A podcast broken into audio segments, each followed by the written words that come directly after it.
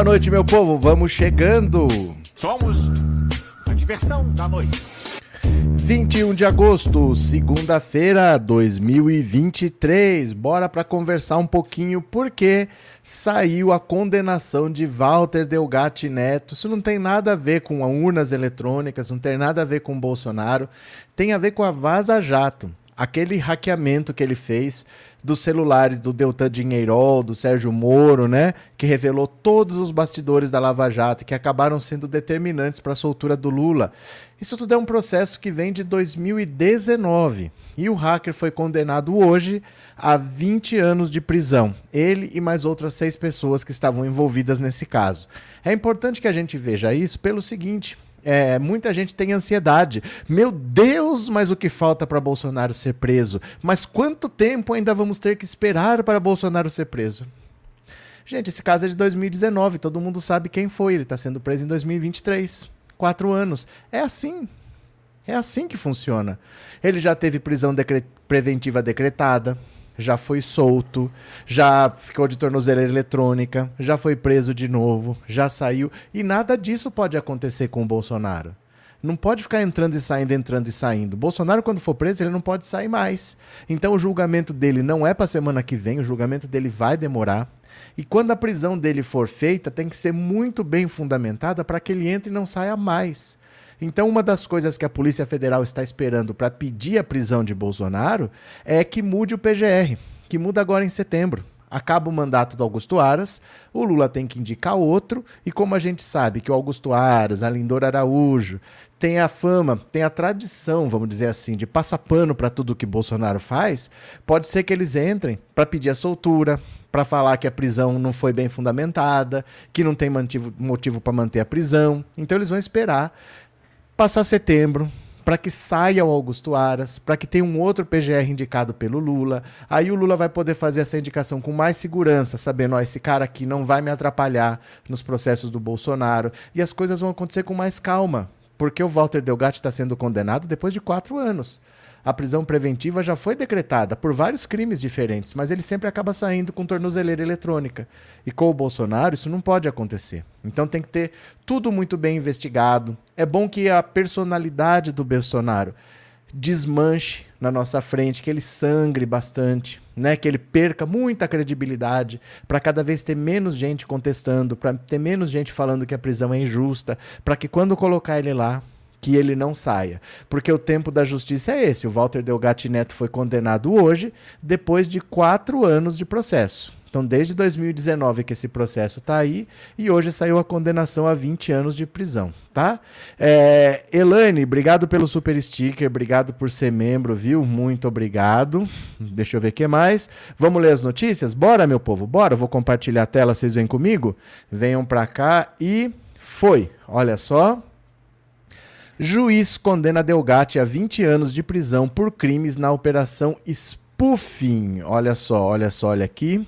Olha, o Walter Delgatti, eu nunca vi ele ruivo desse jeito assim, não. Ele é ruivo assim mesmo?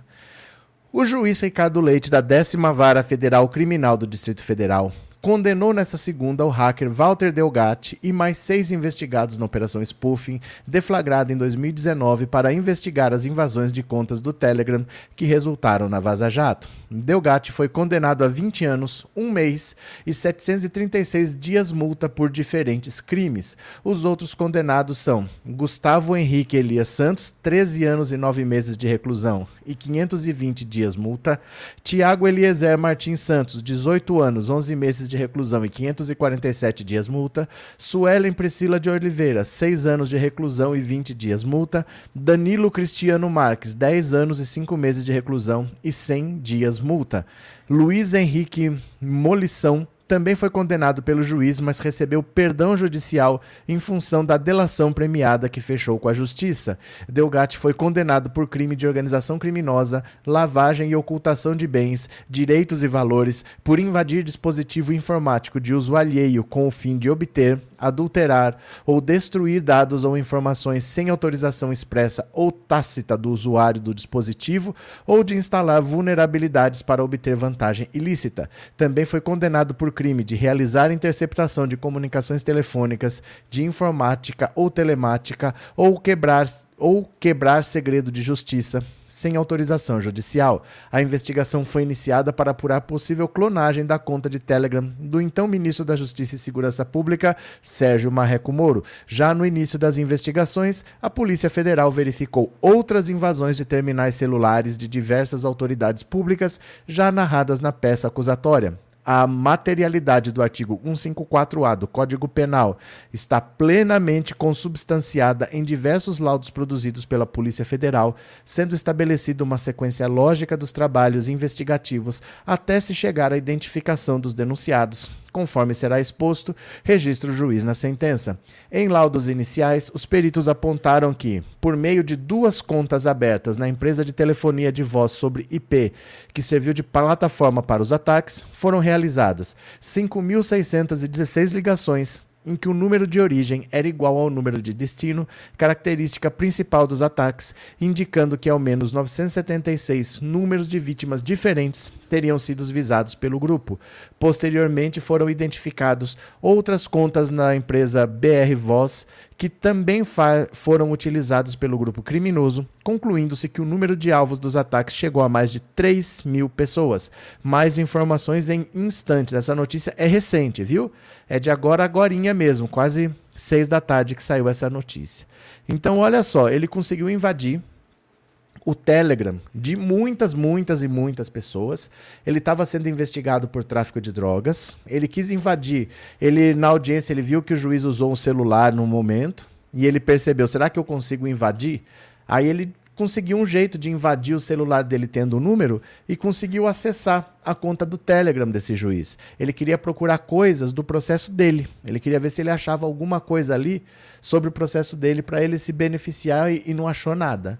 Mas no Telegram ele achou um grupo e nesse grupo tinha outros juízes. Aí ele invadiu o telefone dos outros juízes. E num desses juízes ele achou um grupo que tinha procurador, desembargador, um monte de gente. E nesse outro grupo ele achou o dinheirol. E aí ele invadiu o celular do Dinheirol e achou anos de mensagens lá guardadas. E aí ele começou a ver, só para baixar Ó, oh, quero fazer a cópia, quero fazer o backup dessas mensagens. Foram três dias seguidos baixando, três dias, horas, horas, três dias baixando as mensagens. E quando baixou aquilo tudo, ele viu os bastidores da Lava Jato, o grupo de procuradores conversando, tudo que eles falavam ao longo do tempo sobre o Lula, sobre a Operação Lava Jato, conversas com Sérgio Moro. E aí ele quis primeiro vender essas mensagens para alguém do PT mas ninguém se interessou em conversar com ele. Aí ele conseguiu o telefone da Manuela Dávila, mandou mensagem para Manuela Dávila, ele não respondeu, mandou de novo, ela não respondeu. Como ela não ia responder, ele mandou um print de uma conversa, falou: "Dá uma olhada nisso aqui". Aí ela respondeu. Ele explicou o que ele tinha feito, ela falou: "Isso aí não é comigo. Quem pode cuidar disso daí é o Glenn Greenwald, lá do Intercept. Ele tem um jeito de você mandar a mensagem anônima ninguém vai saber que é você que mandou, você manda para lá que ele vai saber o que fazer. E foi o que ele fez e virou a Vaza Jato, né? Aí a Manuela Dávila, quando estourou o escândalo, foi lá na Polícia Federal, falou, ó, conversei com o hacker, tá aqui todo o meu celular, tá à disposição, pode fazer o que vocês quiserem. Entregou o celular para a polícia lá para ser periciado para fazer o que quisesse. Então, sempre que falaram essa história de que o PT podia ter pago o hacker para fazer isso, nunca foi. Porque a Manuela Dávila soube da história do começo, entregou o celular espontaneamente, falou: tá aqui, pode fazer a perícia que quiser, não tem problema. O hacker nunca recebeu nada. Depois que soltaram o Lula, ele chegou a se aproximar do PT para ver se ele recebia alguma recompensa, alguma coisa. O negócio dele sempre foi dinheiro, dinheiro, dinheiro, dinheiro. E ele não recebeu nada, não teve nenhum retorno de ninguém do PT. Aí ele ficou bravo com a esquerda, falou: Eu vou tentar dinheiro na direita. E se ofereceu para Carla Zambelli. Descobriu que ela estava num hotel, foi lá, conversou com ela, deixou o número de telefone. Ela ligou para ele depois, levou ele para Brasília, levou para o Bolsonaro, levou para o Ministério da Defesa e deu o que deu nessas eleições agora. Aí tá todo mundo enrolado com esse hacker, né? Mas de 2019, que quando explodiu a Vaza Jato, a condenação saiu agora, saiu em 2023. Então é, a justiça é assim, viu? A vida real é desse jeito aí. Cadê vocês? Renova cá, Joãozinho, boa noite. Cadê que mais? Cadê? É, Clésio, e isso tem que fazer a coisa certa, não podemos fazer as coisas atropelando tudo. É porque é muita coisa para fazer. Parece que é pouca coisa, mas é muita coisa. Por exemplo, esse hacker, ele invadiu o telefone de 3 mil pessoas. Como é que você sabe que são 3 mil pessoas? Porque você tem que refazer tudo o que ele fez, isso leva tempo. Então você tem que fazer uma investigação detalhada para você ver o que exatamente foi feito e ver o tamanho do problema. Isso demora, isso não é tão rápido assim. Então, por exemplo, agora estão vendo no celular lá do Mauro Cid que teve um cara feirante num camelódromo que fez um depósito para ele. Como assim? Aí já começou aquele negócio de rachadinha, de vender favor. Será que alguém está pagando pelo serviço de proteção porque o Bolsonaro pode ter dado? As coisas começam a se desdobrar e você vai achando mais coisas. Então nunca é tão rápido como a gente gostaria, mas tem que ser assim. Porque é muita coisa que você tem que ver e tem que ver cada detalhe mesmo, né? Cadê? Walter Pereira, deixa Bolsonaro sangrar aí, prende, mas a facada foi em 2018 e só agora o Bozo está sangrando, prende logo. Não tem nada a ver uma coisa com a outra, Walter. Esse, caso da facada já foi julgado. Esse caso está encerrado. Não tem nada a ver com facada nenhuma. Esse caso está encerrado, né? Paulo, um processo desses facilmente tem mais de mil páginas. É muita coisa. É muita coisa e para elaborar um processo grande leva tempo. Então, para você fazer todas essas verificações, todas essas perícias, tomar depoimento de tanta gente, não é, não é simples, não. Viu? Conceição, segundo jornalista sério. Por que jornalista sério? Eu ia pensar que era o quê? Joaquim de Carvalho, teve gente séria do PT que ajudaram atrás do seu advogado. Não sei do que você está falando, Conceição. Valdineide, é lamentável a situação desse rapaz. Ele livrou o Lula e foi para cadeia. É porque ele, livrou, ele cometeu crime. Não é que ele. Pensa no seguinte: eu acho que o Lula é inocente. Eu vou atrás das provas. Eu consegui as provas. Isso é uma situação. Outra situação é: eu estou sendo julgado por tráfico de drogas e eu quero me beneficiar. Aí eu invado o celular do juiz que está me julgando e não acho nada, mas eu acho um grupo. Nesse grupo tem vários outros juízes. Eu invado o telefone de todo mundo. Não achei nada, mas num dos juízes tem um grupo. Tá cheio de procurador da República. Eu invado o telefone de todo mundo. Aí uma dessas pessoas é o Dallagnol. Aí eu baixo as mensagens de tudo aquilo lá. Você percebe que não é um cara que quis ajudar o Lula e foi preso? Ele nunca quis ajudar o Lula. O que ele fez foi ele quis se beneficiar cometeu crimes para se beneficiar porque ele já estava indo para julgamento, não conseguiu se beneficiar, por acaso encontrou a Operação Lava Jato, tentou ganhar dinheiro com o que ele encontrou, não conseguiu, aí ele fez o que a Manuela falou, mas ele em nenhum momento ele tentou ajudar o Lula. Ele não tentou ajudar, ele não quis ajudar, isso foi uma consequência dos crimes que ele estava cometendo, né? Cadê que mais? É, Marcelo, engraçado, enquanto isso, o juiz ladrão que quase acabou com o Brasil está livre e solto, impressionante. Não, ele está livre e solto, não. Qualquer juiz. Qualquer juiz. Se você puxar pela memória, você vai lembrar do Lalau, Nicolau dos Santos Neto, que estava construindo uma nova sede do, acho que era TRT, Tribunal do Trabalho de São Paulo, não sei, acho que era TRT, que teve superfaturamento de uns 200 milhões e que ele acabou sendo preso e depois ele faleceu. Mas juiz não paga pelo que faz, gente. O juiz ele não é julgado pelo que faz. É raro, raro, raro, raro, raro, raro, raro. Normalmente o máximo que acontece é ele sofrer aposentadoria compulsória. Não é ele. É tudo aí, ó. Juíza faz a pronta, pinta em borda e não dá em nada. Não dá em nada. A justiça brasileira é, tem essa proteção toda, né? Cadê? Francisca foi condenado porque comprou remédio sem receita. Isso é o que ele diz. Isso é o que ele diz. O julgamento dele é por tráfico de drogas de 2017. Em 2018, ele estava é, fraudando cartão de crédito de idosos, com promessa lá de consignado, não sei das quantas.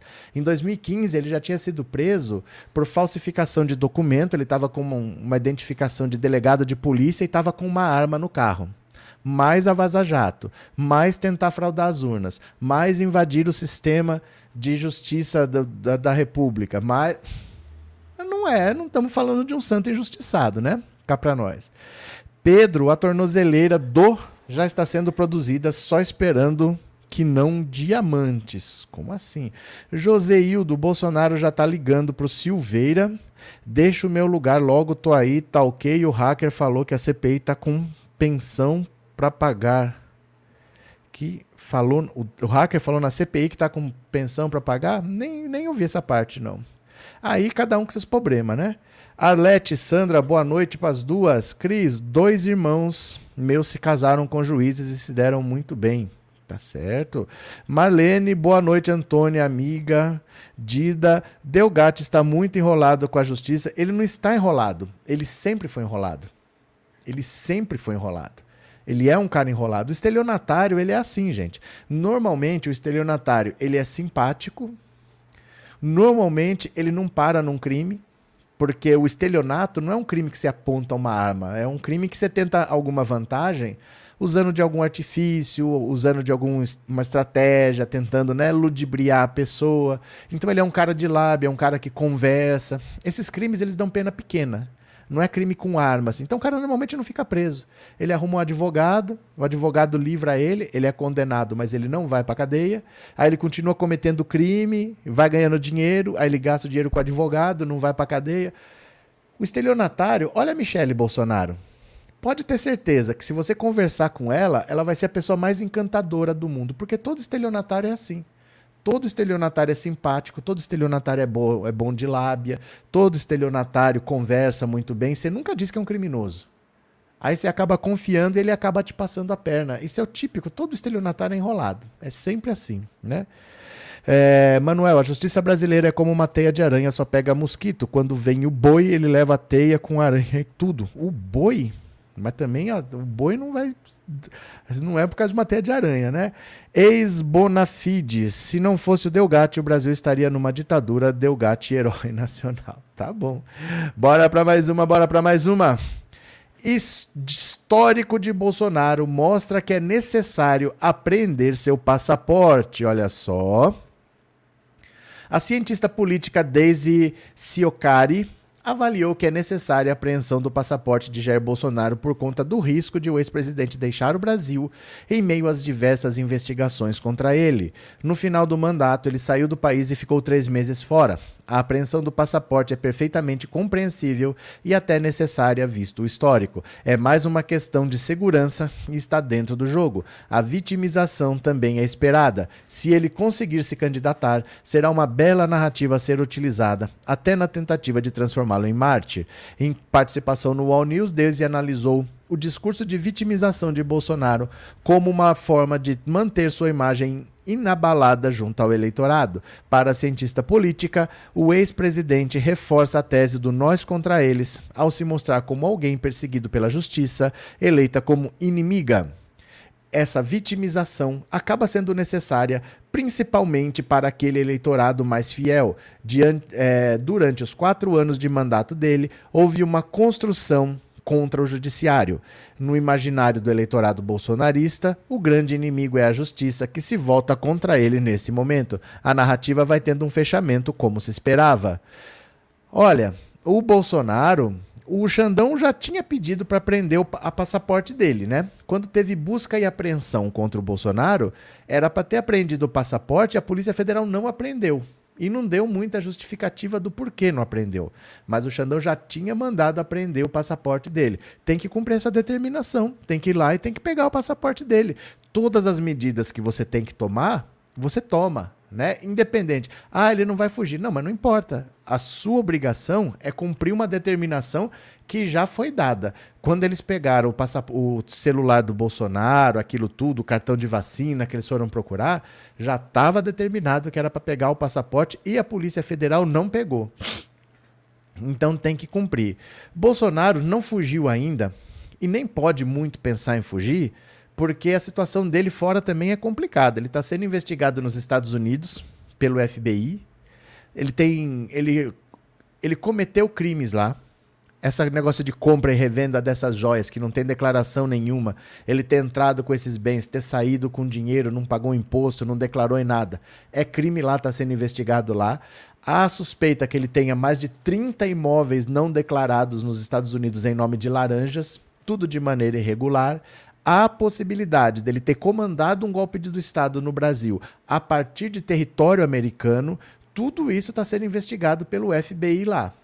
Na Itália, onde ele pode. Os filhos dele já pediram cidadania italiana há muito tempo, mas ainda não receberam. Pediram há quatro anos.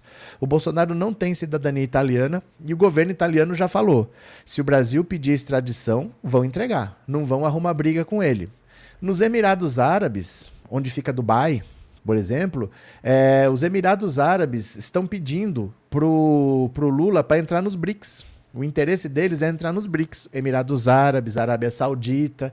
Eles procuraram o Lula para entrar nos BRICS. Dificilmente eles iriam abraçar o Bolsonaro, porque pensar que eles vão abraçar o Bolsonaro simplesmente porque essa ideia surgiu durante o governo Bolsonaro é aquilo que eu disse para vocês, é a mesma coisa que eu falo do Centrão. Uma coisa é ser bolsonarista no governo Bolsonaro, outra coisa é ser bolsonarista no governo Lula. Os Emirados Árabes não gostavam do Bolsonaro porque ele era o Bolsonaro. Gostavam do Bolsonaro porque ele era o presidente da República e eles tinham interesse no Brasil. Então ele deixou de ser o presidente, acaba o interesse. Eles não vão morrer abraçados com o Bolsonaro. Agora os interesses dele dependem da assinatura do Lula, não mais do Bolsonaro. Então dificilmente ele tem muito para onde ir. O que não quer dizer que se o Alexandre de Moraes deu a determinação de aprender o passaporte, tem que aprender fim de conversa. Por que, que a Polícia Federal ainda não fez isso, né? Está determinado há tanto tempo. Adriana, obrigado pelo super sticker e obrigado por ser membro, viu? Muito obrigado. Valeu, muito obrigado. Lívia, será que o Delgatti fez alguma delação? Oficialmente não se sabe, não veio nenhuma informação ainda. Ou será que ele fez agora para diminuir a pena? É que o agora não tem nada a ver uma coisa com a outra, porque essa condenação tem a ver com a operação spoofing. E nós estamos falando do caso das urnas, do Bolsonaro. Então não tem uma, uma coisa não tem relação com a outra. Mas assim, ele quer fazer delação. Ele sempre disse. Porque ele sabe que o caso dele é complicado. Ele sabe que ele tem muitos crimes para responder. Então o que ele puder diminuir a pena dele, para ele é melhor. Ele quer fazer delação, mas a gente ainda não tem informação de que ele tenha feito ou não. Vamos ver, vamos ter que esperar, viu, Lívia? Cadê? É, Arlete, faltam mil likes para igualar. É sério que vocês não dão um like que é de grátis, meu povo? Será? É... Delgatti disse na CPI que acusaram ele igual fizeram com o Lula, foi na cara do Sérgio Moro. É parecida. Ex-Bonafides. E o Moro vai ser condenado a quantos anos? Qual é o processo? O Moro é réu em qual processo? Conta para mim. Moro não é réu em processo nenhum por enquanto, né? Marli, obrigado pelo super sticker, obrigado por ser membro, viu? Muito obrigado. Cadê, cadê, cadê, cadê? É, minha filha se formou agora, é advogada graças ao Lula. Parabéns, Paulo, parabéns pela sua filha, viu? Cadê? É, se não fosse o Delgatti, o Lula ainda estava preso e o Moro era herói. Mais ou menos, Ney. Mais ou menos. Porque assim, o Lula não foi solto por causa da Vaza Jato. O Lula não foi solto por causa da Vaza Jato. Porque olha só, o Lula estava preso. É, ele já tinha um habeas corpus pedido desde, 2010, desde 2018, dizendo que o Sérgio Moro era suspeito. Né? E essa votação começou em 2018, mas o Gilmar Mendes pediu vistas. Aí o Bolsonaro foi eleito. E o Gilmar Mendes pensou assim: agora é complicado. Eu não vou colocar em votação agora, porque no auge da eleição do Bolsonaro, se tem um julgamento do Lula e o Bolsonaro tinha acabado de ser eleito, todo mundo ia querer negar o habeas corpus. Então espera passar um pouquinho, espera esfriar um pouco, aí a gente volta a julgar. Só que nisso que espera um pouquinho em 2019 veio a pandemia. Aí quando veio a pandemia, perdão, veio a operação spoofing. Vieram as mensagens do hacker. E aí vieram toneladas de mensagens que tinha que periciar para ver se era verdade. Ele falou: pera, vamos ver o que tem nessas mensagens e aí a gente julga. Aí em 2020 veio a pandemia. E aí não tinha mais reunião presencial nem nada. Só julgaram em 2021. Mas o habeas corpus é de 2018. Em 2018 não tinha as mensagens do hacker.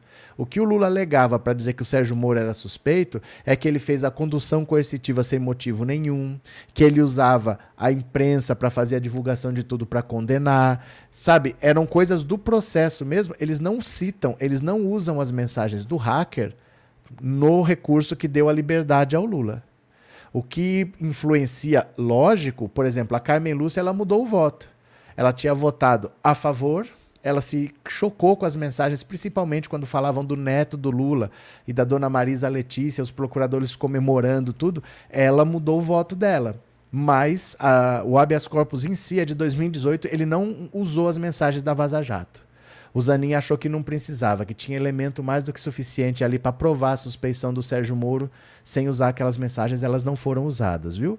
É, Francisco, se Delgatti pegou 20 anos de prisão e o Moro prisão perpétua ou forca. Não existe prisão perpétua, não existe forca, Francisco. E o Moro não é réu de nada. Não existe nem processo contra ele, viu? Não existe nem processo contra o Sérgio Moro. Cadê? Demetrios, mas obrigado, viu, Francisco? É, Francisco, obrigado pelo superchat.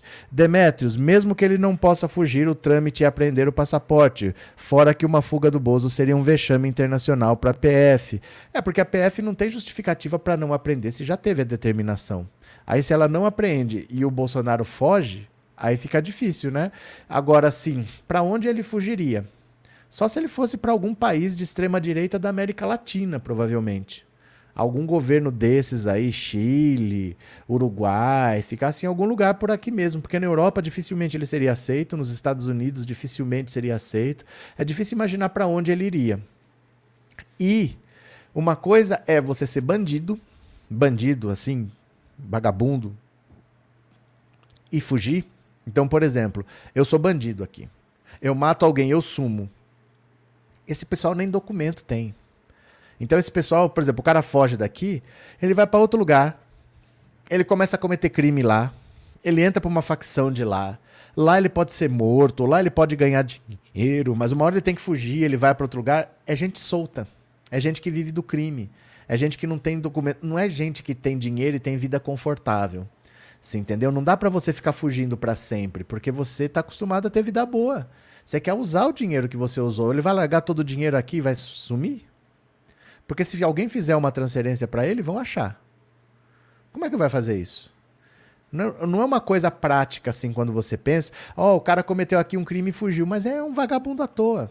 É um, dificilmente ele vai ele vai para lá e ele vai ter que usar o documento dele para alguma coisa, ele só vai cometer crime em outro lugar, é diferente. Quando você tem patrimônio de milhões assim, as movimentações que você faz aparecem. Então dificilmente você foge e vai conseguir ficar fugindo.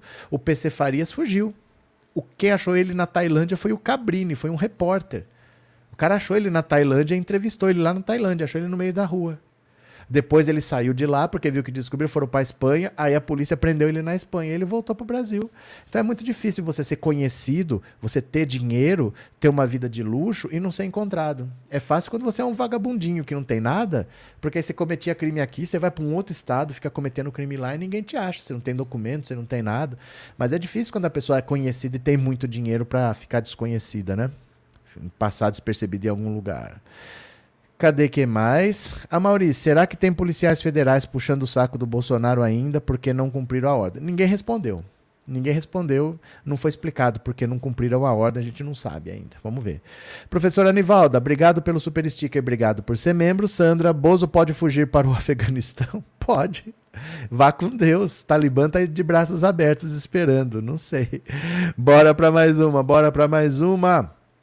Estratégia da PF é deixar Bolsonaro sangrar antes de pedir a prisão a Alexandre de Moraes. Olha só.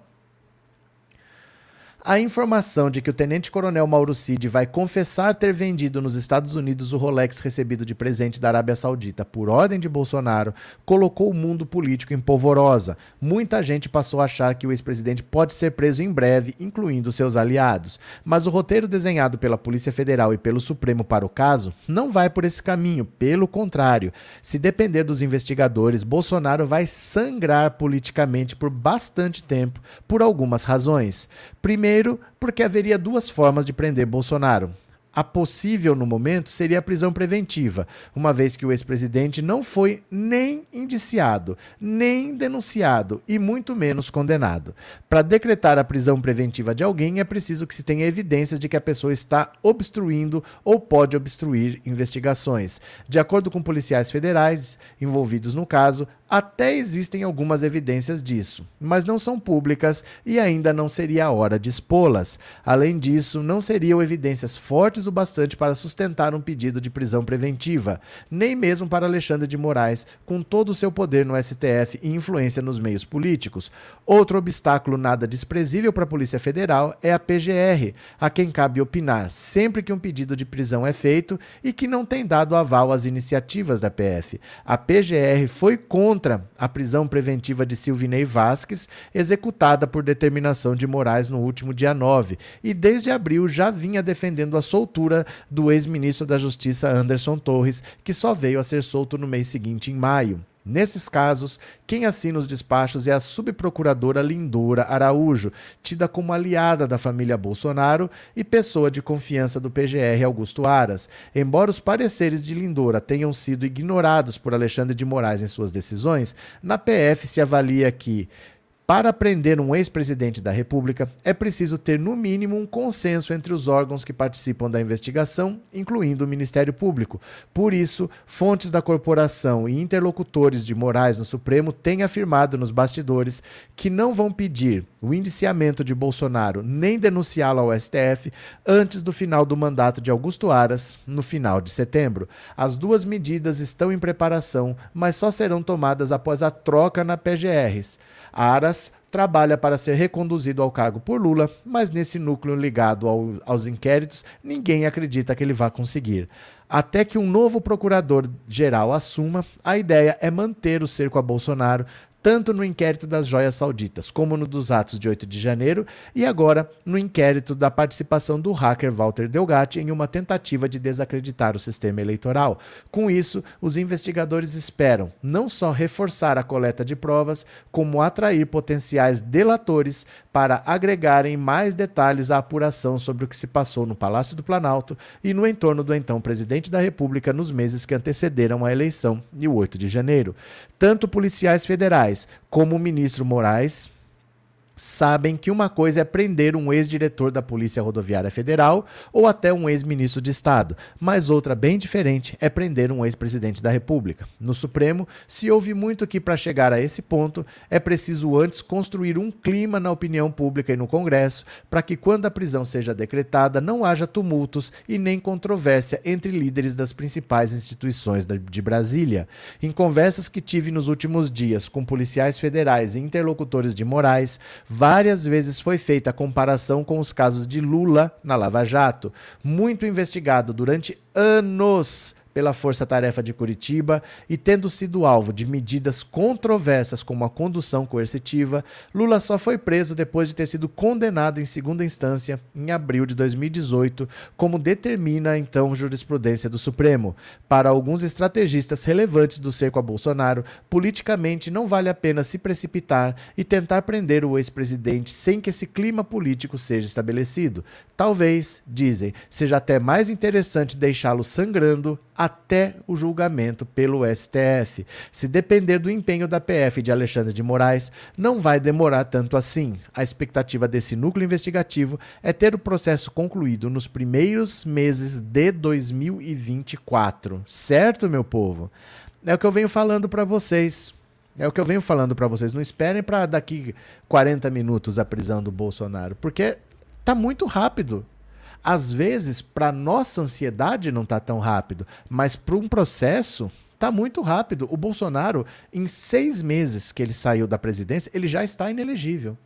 E, os, e, as denúncias são muito graves contra ele. Se ele for julgado em um ano, é muito rápido. O Walter Delgatti levou quatro anos para ser julgado, as provas estavam aí. Todo mundo sabia que é ele era o hacker que tinha invadido tudo. Todo mundo sabia. Ele levou quatro anos. Se o Bolsonaro foi julgado no começo do ano que vem, é um processo rápido. Mais do que isso, é atropelo. E todo atropelo depois se volta contra o que a gente quer. Aí depois, ah, não, aqui faltou fazer tal coisa. Ah, não, faltou aquilo lá. É melhor fazer com calma. É muito rápido, nós já estamos entrando em setembro. Outubro, novembro, aí é recesso, festa, novo tal. Se começar no começo de fevereiro, é muito rápido. É muito rápido se acontecer ainda em um ano, assim. É muito, muito rápido, de verdade, assim, que ele esteja julgado e condenado. Porque já é lá no Supremo. Já é na última instância. Já não tem mais de onde fugir se ele for condenado ali. Então é uma condenação definitiva. É bastante rápido, viu? Cadê? É, Cris, gente, quem é hacker é muito criminoso. Parem de ficar com pena do cara só porque fez revelações que beneficiaram Lula. Quem crê na força maior não fica assim. Pronto. Maria Aparecida, professor engraçado que prender o Lula foi sem prova mesmo e bem rápido. Agora Bolsonaro tem muitos crimes, precisa de prova até quando? Não foi rápido, Maria. Não foi rápido. Bolsonaro saiu da presidência quando? Dia 31 de dezembro. Nós estamos quando? Em agosto de 2023. Você acha que isso é rápido? Oito meses? Você acha que isso é demorar muito? O Lula saiu da presidência em 2010. Ele foi preso em 2018. A reforma do triplex foi em 2014. O PowerPoint foi em 2016. A reforma do triplex foi em 2014. O PowerPoint foi em 2016. A condenação foi em 2018. Por que, por que foi rápido assim? Não foi rápido. É porque a gente acha que foi rápido porque já passou. Né? Como já passou, parece que foi rápido, mas não foi. O Lula saiu da presidência em 2010, teve uma reforma em 2014, teve um PowerPoint em 2018, teve um, um, um PowerPoint em 2016 e um julgamento em 2018. Oito anos. Oito anos. Aconteceu muita coisa, viu? Cadê? É, Daniel, eu penso que vai acontecer com o Bolsonaro a mesma coisa que aconteceu com Michel Temer, que era para estar tá na cadeia e não tá e não e tá livre. Não faz sentido isso que você está falando, Daniel. Sabe por quê? Porque o Michel Temer não atacou o Supremo. Ele não tentou dar golpe de Estado. Se dependesse dos bolsonaristas, hoje esses ministros do Supremo não estariam lá. Não teria democracia nesse país. Eles tentaram pôr fogo no STF e não conseguiram, mas eles tentaram. Do mesmo jeito que bateram no Alexandre de Moraes, podia ser alguém armado para tentar matar e cedo ou tarde vai acontecer. Então é diferente você, olha, vamos prender o cara que cometeu o crime, que prejudicou o país, ou, e é diferente você falar, não, vamos passar a mão na cabeça desse cara que tá mandando gente louca, armada por aí, que pode matar um de nós. Se fosse você, Daniel, se fosse você, você tem o direito de decidir se aquela pessoa vai para casa ou vai para cadeia. E aquela pessoa pode te matar. O que, que você decidiria? Você ia passar a mão na cabeça porque o Michel Temer não está preso? Pensa se é a mesma coisa contra um cara que está te elegendo como inimigo. E você armou essas pessoas. Pensa nisso. Não é a mesma coisa, né? É, todos temos que entender que todo o judiciário foi induzido ao erro por causa do complô da Lava Jato. Mas não é só isso. Não é só isso, que todo mundo foi envolvido, todo mundo foi enganado. O, a denúncia do Tony Garcia é que ele, agiu, ele agiu como agente infiltrado do Sérgio Moro e ele conseguiu algumas provas para o Sérgio Moro contra o judiciário. O Tony Garcia, que era um deputado estadual do Paraná, é, ele disse que ele, Sérgio Moro prendeu ele e obrigou ele a andar por Brasília com câmera, com microfone, gravando as coisas. E segundo ele, teve uma festa em Porto Alegre, festa em Porto Alegre, que chamava Festa da Cueca, que foi uma suruba com um monte de gente, e lá estavam os desembargadores do TRF4. E ele ficou sabendo que teve essa festa e ele conseguiu uma gravação dessa festa. E segundo o Tony Garcia, o Sérgio Moro usava essa gravação para chantagear os três desembargadores do TRF4 que sempre votavam do jeito que ele queria. Aí no STJ, o Tony Garcia disse que o Sérgio Moro conseguiu provas de que o o filho do Félix Fischer, que foi quem confirmou a sentença do Lula no STJ, o filho dele estava envolvido com. É advogado, o filho dele, estaria envolvido com intermediação, de venda de sentença, pedindo dinheiro, propina. E aí ele chantageou o pai, ameaçando de prender o filho. Então o que se diz é que o Sérgio Moro tinha o TRF4 na mão por causa disso e tinha o STJ na mão também por causa disso. Então não é bem assim que o pessoal foi enganado, não. Parece que muita gente não podia fazer diferente do que o Sérgio Moro queria. Regina, obrigado pelo super sticker e obrigado por ser membro, viu? Obrigado, Regina, muito obrigado. Cadê quem mais? É, Edinaldo, acho um absurdo essa condenação. O Brasil deve muito a ele e Xandão por sacanagem. Não tem nada a ver com Xandão. Isso aí é um juiz da primeira instância, viu? É o caso da Vaza Jato. José Reinaldo, mas Lula demorou porque os bandidos, Moura e cambada dos bandidos, só demorou porque o interesse deles foi quando Lula relatou que ia se candidatar. Não tem nada a ver uma coisa com a outra, Zé Reinaldo. Não tem nada a ver uma coisa com a outra, não. Sabe o que acontece? Provavelmente, nem todo mundo que está aqui acompanhou as coisas quando aconteceram. Provavelmente vocês acompanhavam pela televisão nessa época. Porque eu estou falando de 2014, 2015, 2016. É coisa de quase 10 anos atrás. Hoje vocês estão na internet com uma presença que provavelmente vocês não tinham lá naquela época. Então vocês se baseavam muito só por pouca informação. Basicamente era o que a Rede Globo falava, ou que saía na Veja, ou que saía na Folha, que era todo mundo alinhado com, com o Sérgio Moro. Então vocês viam uma parte da história. Vocês não acompanharam passo a passo tudo o que foi acontecendo. O processo do Lula foi muito longo, foi muito demorado, aconteceu muita coisa. Não é assim, olha, vamos fazer, vamos fazer. Para você ter uma ideia, vou te dar só uma dica. O Lula foi preso após uma condenação em segunda instância, que não é permitida pela Constituição. Precisou o STF mudar um entendimento do artigo 5 da Constituição, que só permite, só permite prisão após o trânsito em julgado. Isso aconteceu em 2016. Aí eles permitiram a prisão após a segunda instância. Foi baseado nisso que eles prenderam Lula em 2018. Aí em 2019 eles falaram: olha, quer saber? Não pode mesmo depois da segunda instância, só vale como a gente sabia antes, só depois do trânsito julgado. Aí reverteram. São decisões demoradas que levaram tempo, não foi nada simples como parece não, viu? É que hoje a gente tem mais acesso à informação do que naquela época. Geraldo, obrigado pelo super sticker e obrigado por ser membro, viu? Muito obrigado. Bora para mais uma, bora para mais uma. Escândalos envolvendo Bolsonaro desgastam a imagem da ultradireita. Olha só, eu acho é pouco, eu acho é pouco, leia aqui comigo. Em meio à polêmica envolvendo o nome de Bolsonaro e de Mauro Cid por suposta venda irregular de joias na, da presidência, exposta na última semana no depoimento do Walter Delgatti, a extrema-direita está em xeque e calcula o estrago no capital político bolsonarista enquanto passa por sua pior fase. Mesmo a ex-primeira-dama Michele Bolsonaro, vista como uma das apostas para concorrer ao Palácio do Planalto pro, no próximo pleito em uma espécie de extensão do legado do ex-presidente, também está sendo investigada. Na visão de especialistas consultados pelo, pelo Correio, o desgaste da figura de Bolsonaro, a depender dos desdobramentos, somada à sua inelegibilidade, pode reforçar figuras como Tarcísio, Zema e Eduardo Leite. Gente, esquece. Esquece isso daqui. Esquece isso daqui. Os três nomes são tidos como os personagens centrais nos próximos anos em outra nuance, os últimos acontecimentos ainda podem acelerar a procura por novos personagens que possam representar o pensamento do eleitorado conservador em 2026. O cientista político Rodrigo Prando, professor da Universidade Presbiteriana Mackenzie, aponta que o caso das joias abala a narrativa da honestidade de Bolsonaro de combate à corrupção. Contudo, o apoio da ala radical que o acompanha segue inabalado.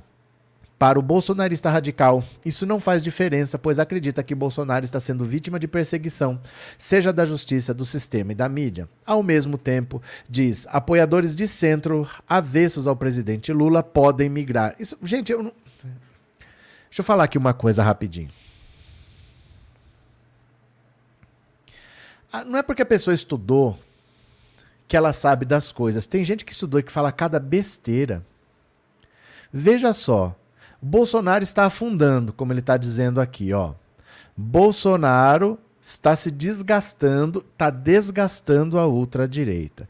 Mas ele acha, olha só o que, que ele acha, que bolsonaristas vão se favorecer. Quer dizer, se o Bolsonaro está se desgastando, como é que ele acha que bolsonaristas vão se fortalecer? Segundo, como que ele acha, cadê, ó, que apoiadores avessos ao centro podem migrar para a extrema direita desgastada, quer dizer, o cara que não é radical, diante do desgaste do Bolsonaro, podem migrar para a direita desde quando? Vai ter uma fuga do bolsonarismo. Vai ter um eleitorado que nunca vai abandonar o Bolsonaro, mas isso é 10%.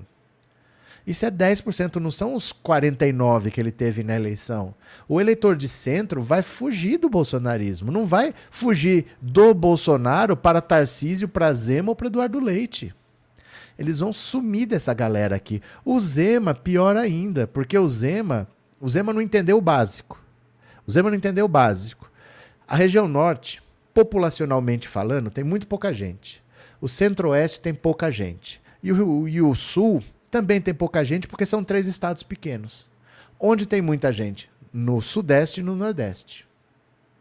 O Zema não entendeu que no Sudeste, o Sudeste é muito dividido e na cidade de São Paulo, o Lula venceu o Bolsonaro. E o Haddad venceu o Tarcísio na cidade de São Paulo. Então aqui não é gente que vai votar nele porque ele quer. Tem muito petista e tem muito apoio à esquerda aqui também. E no Nordeste é onde ele teria que entrar. Romeu Zema, se quiser ter alguma viabilidade, ele teria que cair nas graças do nordestino e não eleger o Nordeste como inimigo. Essa gente aqui está condenada. O Eduardo Leite concordou com ele o Tarcísio faz chacina policial para atrair o público bolsonarista. Esse pessoal aqui está completamente na contramão do que está acontecendo. Esse pessoal não tem chance para 2026, do mesmo jeito que o Bolsonaro não tem. A hora que o Bolsonaro afundar, essa galera afunda junto afunda completamente junto. E eu fico besta de ver um cara que se diz cientista político, que estudou pra caramba no Mackenzie, achar que o centro, né? O centro vai migrar para o bolsonarismo, com o bolsonarismo derretendo. Como que esse povo vai para lá? Esses três tontos aí, ó, o Tarcísio, o Zema e o Eduardo Leite, eles só teriam alguma, alguma possibilidade de sucesso se eles conseguissem entrar no Nordeste. Se eles ganhassem o nordestino. É impossível vencer uma eleição sem ganhar o nordestino. E eles fazem exatamente ao contrário. O que eles fazem é atacar o Nordeste. Então eles não têm chance. Não há chance. Só o Lula sabe conversar com esse eleitor. Esse, eleitor, esse candidato mais elitizado, o candidato dos ricos, o candidato do pessoal que tem dinheiro, eles não conseguem falar com o eleitor do Nordeste. Enquanto não existir, enquanto a direita não tiver uma liderança que fale com o eleitor do Nordeste em vez de atacar, não tem chance. Não tem chance. Ai, mas o eleitor pode migrar. Gente, esquece escrece. As regiões que pesam realmente na eleição, porque tem muita gente, é Nordeste e Sudeste. O Sudeste é dividido e o Nordeste é atacado por essas pessoas. Então, esquece, não tem chance. Não tem chance. Enquanto a direita não aprender a conversar com o nordestino, não tem chance, não tem chance, não tem chance, não tem chance. Então vamos ver? Não, já vimos, já vimos das últimas seis eleições presidenciais, a esquerda venceu cinco. E só não venceu todas porque não deixaram o Lula disputar em 2018. Nós já vimos isso. Vocês é que não enxergam. Está na frente de vocês e vocês se recusam a ver que enquanto não existir uma liderança de direita capaz de conversar com o Nordeste, não há possibilidade. O Zema atacando o Nordeste, a gente esquece. Esquece Zema, esquece Tarcísio, esquece Eduardo Leite. Quem atacar o Nordeste não vai ser eleito, porque o Sudeste é dividido. O Sul é pequeno, o Centro-Oeste pouca gente, o Norte tem pouca gente. É Sudeste e Centro-Oeste. Não adianta alguém do Sudeste ou do Sul que ataque o Nordeste. Não vai ser eleito nunca não vai ser eleito nunca. Esse pessoal não entende isso? Azar. Vamos nos perpetuar no poder aí, porque eles não entendem que não é possível vencer uma eleição no Brasil sem conversar com o público do Nordeste. Enquanto eles acharem que o Nordeste é inimigo, vão ficar tomando coco, né? Boa noite, Amapá, Amazônia, Brasil presente. Boa noite, meu xará, seja bem-vindo, viu? Wallace, governos do PT têm um olhar especial para o Nordeste e o povo aqui é grato pelo que o governo do PT fizeram aqui. Mas não só isso, né? Além disso, o Brasil todo melhorou. O Nordeste tinha que ser olhado com mais carinho realmente, porque qualquer um, qualquer presidente, não é porque o Lula é nordestino, qualquer pessoa que pensasse no país ia cuidar onde mais exigisse cuidado. E o Nordeste sempre foi abandonado. Então alguém tinha que uma hora falar, gente, vamos dar um jeito nisso aqui. E o Nordeste é outro depois do governo Lula. O Nordeste é outro, é outro. Mas o Brasil todo ganhou. É que as pessoas não aceitam. Eu ganhar e o pobre ganhar, eu não aceito, eu quero que só eu ganhe. Esse é que é o rancor da direita. A direita tem um rancor, tem um ranço, porque ele ganhou, e ele ganhou, o Brasil inteiro ganhou no governo Lula, mas eles não querem que o outro ganhe. Porque eu quero um cara aqui, ó, para lavar minha privada. Eu quero um cara aqui para limpar o chão que eu piso. Então eu não quero que ele ganhe bem. Eu quero ganhar, mas eu quero que ele não ganhe. Então esse é que é o ranço dessa galera, né? Cadê? É, Fernando, eu pensei que com a desdolarização dos combustíveis ia ter um preço justo, mas não adiantou. Você estava esperando um congelamento de preços, né? Você está achando que a gente está no plano cruzado de 1986. Se você olhar ao longo dos anos do, do, desses meses, Baixou ou não baixou? Mas o preço não está congelado. O Lula não prometeu congelamento de preços. O que o Lula falou foi: nós não vamos mais seguir o preço internacional. Isso é uma coisa. Agora, se for necessário subir, tem que subir. Só que no ano caiu e caiu muito. Eu paguei 4,59 ontem. Tava 7, 8 reais. Você achou que não valeu a pena para você? Não adiantou, Fernando? O Lula não prometeu congelamento de preços, né? Não tem uma tabela e o preço não sobe mais. Ele não prometeu isso. Ele falou, vou descolar do preço internacional, né? Gente, o Delgatti não vai pegar essa pena, o advogado vai recorrer, aguardem, vamos ter novidades. Tem que esperar, gente. Tudo na justiça tem que ter uma pena. Tem que ter uma paciência. Professor Elias, verdade, a direita ainda não tem um nome nacional para disputa. É mais fácil para eles cantarem o Alckmin para ter chance. O Alckmin Quer ver? Cadê? Cadê? Cadê? Deixa eu te mostrar aqui, ó. Deixa mostrar aqui. Só para você entender em que situação anda a direita, dá uma olhada. Alckmin pede votos para petista em cidade em que prefeito foi caçado em decisão que deixou Luciano Hang inelegível. Olha, olha aqui.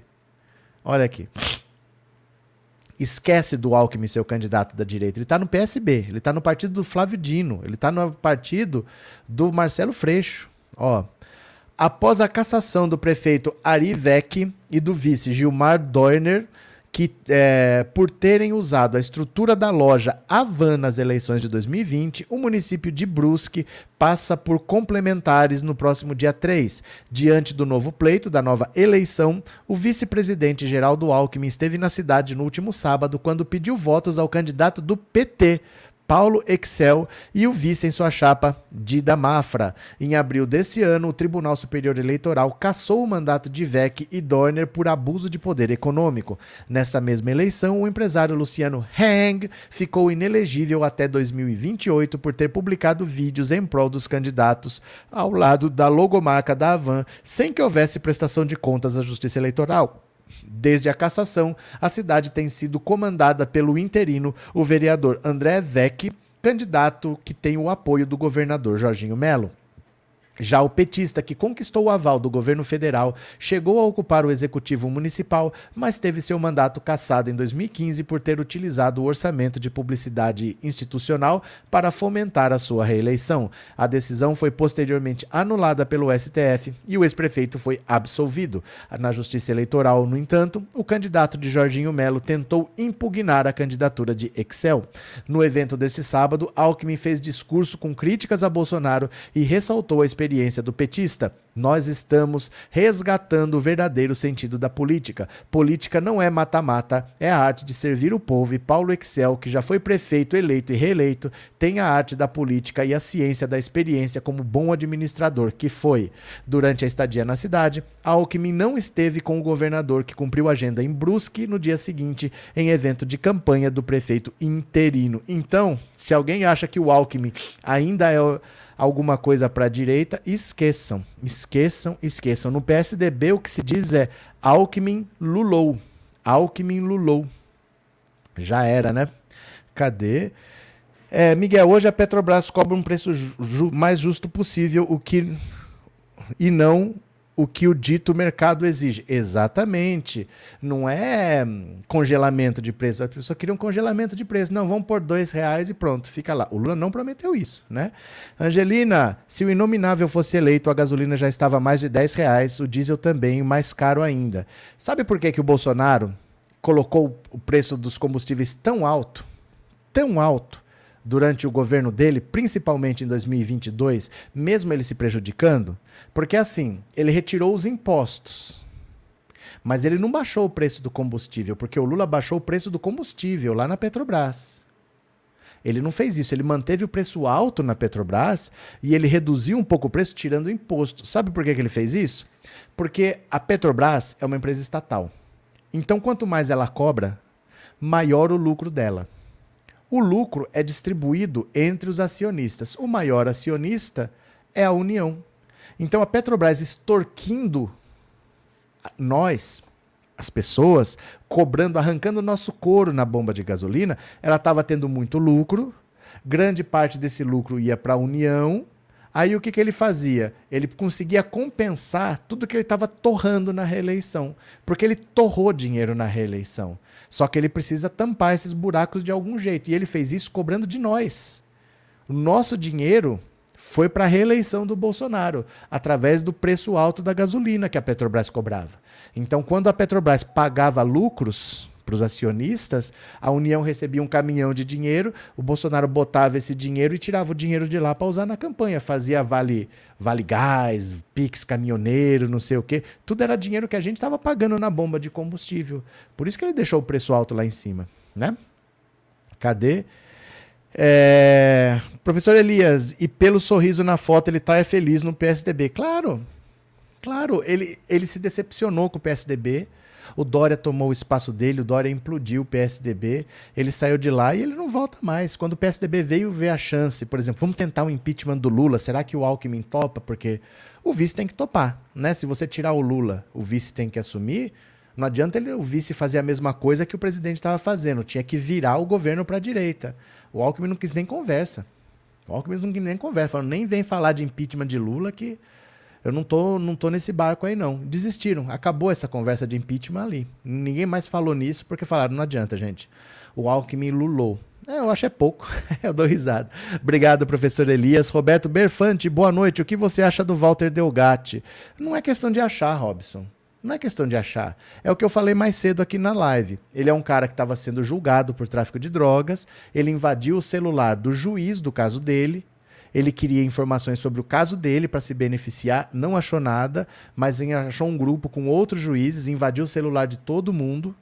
Aí não achou nada, mas tinha um grupo num desses juízes que tinha vários procuradores. Lá ele achou o Dallagnol, invadiu o celular de todo mundo e no do Dallagnol ele achou a Vaza Jato. Ele achou a Vaza Jato por acaso. Porque ele estava cometendo crime para se beneficiar no julgamento de um outro crime que ele tinha cometido. Então, ele é um criminoso, ele tem que pagar pelo que ele fez, né? Ele achou as coisas da Lava Jato por acaso. Ele não falou, vou salvar o Lula, deixa eu ver o que eu acho aqui. Ele não fez isso. Então, cada um tem que pagar pelo que fez, né? Abraço, Robson. É, auxílio caminhoneiro, até quem não tinha carro recebeu e o Bolsonaro deu foi um rombo nos cofres públicos. Então, ele cobrava alto, ele cobrava alto porque porque ele queria lucro. A Petrobras ia distribuir os lucros, o maior acionista era a União, e a União precisava de cobrir os buracos, os buracos que o Bolsonaro estava deixando, né? Cadê? É, Robson, só no Brasil um criminoso vira herói para a esquerda. João, boa noite. O hacker foi condenado e agora cumprirá pena. É o tema da nossa live, João. Por acaso é o tema da live. Abraço. Aconteceu notícias: mais da metade do lucro da Petrobras volta para o governo. Volta não, vai. Né? Vai, porque sai do nosso bolso. Sai do nosso bolso, vai para a Petrobras e vai para o governo. Então, é, o Bolsonaro usou a reeleição, ele usou a Petrobras para turbinar a reeleição dele. Porque ele tirava dinheiro de todo lugar e tapava o buraco com esse dinheiro que vinha da Petrobras. Por isso que a gasolina estava tão alta. Ele ia botar 50 reais se precisasse para turbinar a reeleição dele, né? É, Ney, tráfico de drogas porque ele usava remédios. Agora todo mundo é advogado do hacker, é? Ô, gente, vocês reclamem na justiça lá. Não sei, não adianta falar para mim essas coisas, viu? Rita, mas eram os remédios que ele tomava, segundo ele. Segundo ele. Segundo ele, é a mesma coisa de ser no hospício e perguntar pro louco se ele é louco, né? Você vai numa prisão e pergunta lá quem é inocente. Todo mundo é inocente, ninguém é culpado, né? Cadê? Cadê? Se o Lula indicar Alckmin, ele assume. Lógico. Lógico. Gente, quem tá na política quer o quê? Quer chegar no topo. Qualquer carreira, todo mundo quer chegar no topo. Se você for jogador de futebol e te convidar para a seleção, você não vai? Se você for técnico, te chamar para ser técnico da seleção, você não vai? Se você for um ator, te chamar para fazer um filme em Hollywood, você não vai? Todo mundo que estiver numa profissão quer chegar no topo da carreira. Todo político quer chegar à presidência da República um dia. Se você é político, Lula te chama para ser presidente, você não vai? Obviamente você vai. Isso não tem nada a ver uma coisa com a outra, né? Quem tem que ir mesmo. Cadê? Matilde, Pare de mentir. Bolsonaro deixou a casa arrumada. Deixou.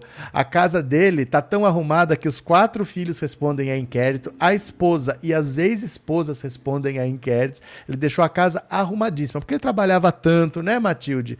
Ele trabalhava tanto, né? Eu tenho certeza que os jet skis estão todos com a revisão feita, né? Mas é claro, isso tudo é o quê? Medo do comunismo, medo do comunismo. Medo comunismo são os latifundistas, são os monopolistas, são os colonialistas, enfim, os parasitas. São os latifundistas, são os monopolistas, são os colonialistas, enfim, os parasitas. São os latifundistas, são os monopolistas, são os colonialistas, enfim, os parasitas. Ai, meu Deus do céu, ele deixou a casa arrumada. Para quem comprou 101 casas, dá trabalho deixar a casa arrumada, porque é muita casa para arrumar. Gente, eu vou voltar às 21 horas, viu? Às 21 horas eu vou voltar para você, para vocês verem o seguinte: o tal do Mauro Cid, tão fiel ao, Bolson ao Bolsonaro, ele apagava a mensagem. Só que ele tirava print da mensagem e guardava num arquivo. Por que alguém deleta uma mensagem mas deixa uma cópia num arquivo daquilo que a pessoa deletou. O Mauro Cid estava preparado para a necessidade depois de fazer uma delação de ter as provas. Ele apagava as mensagens, mas antes de apagar, ele dava um print na mensagem e guardava esse print em algum lugar. Safadinho, tá achando que vale muita coisa? Não vale nada, vale nada. Volte às 21 horas para a gente falar sobre isso, viu? 21 horas a live vai aparecer na tela, você clica e já ativa o lembrete. Daqui a pouco eu tô aí. Beijo, beijo, beijo. Já fui, já fui, já fui. Beijo, beijo, beijo. 21 horas.